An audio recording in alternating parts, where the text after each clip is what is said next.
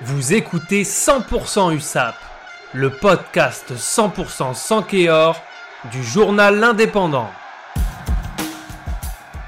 Il ne restait que 3 petites minutes de jeu à Émy Giral quand Perpignan qui accueillait Clermont-Ferrand a sonné la révolte catalane lors de cette 11e journée de top 14 de retour après la trêve internationale automnale L'USAP a été héroïque samedi 27 novembre devant son public.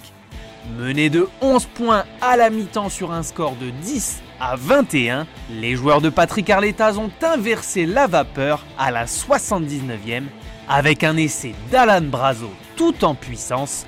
Jaminé a transformé pour une victoire finale 26 à 24 face à la SN.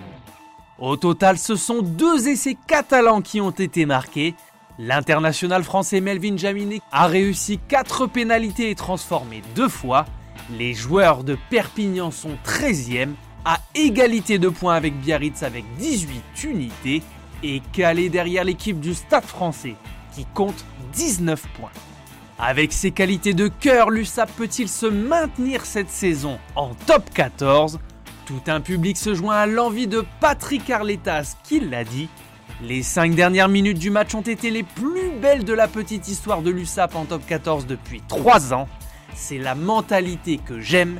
Il fallait marquer un essai et prendre notre destin en main.